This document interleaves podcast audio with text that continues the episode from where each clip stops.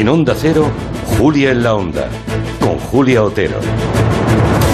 Bueno, pues si ustedes escuchan mil veces que no se renueva el órgano de los jueces porque PP y PSOE andan a la greña y no se ponen de acuerdo, pueden creerlo sin más o, hacer averiguaciones sencillas tirando de hemeroteca, que a veces es bendita hemeroteca, Google incluso, para ver qué ha pasado a lo largo de la historia democrática en España con esa renovación.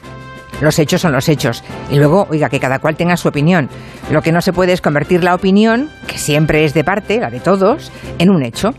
Y los hechos dicen que cuando el PP está en la oposición, coincide con los únicos momentos en la historia reciente en que hay dificultades o incluso impedimento para renovar los sillones de los jueces.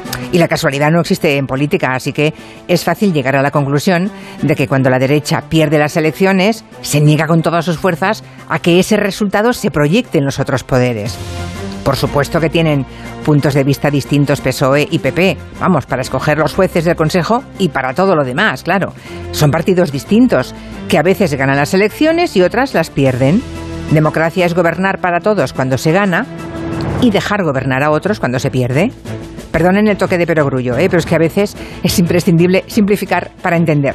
Íñigo Rejón también lo ha resumido con una claridad meridiana. Ahora el señor Reyes dice que eh, el límite no es solo él. El Consejo General del Poder Judicial tiene el mandato caducado. Y lo tiene porque al PP no le da la gana renovar el órgano, porque cuando está en el poder le parecen bien las normas y cuando está en la oposición, pues dice que hasta que la pelota no vuelva a ser suya, pues que la pincha.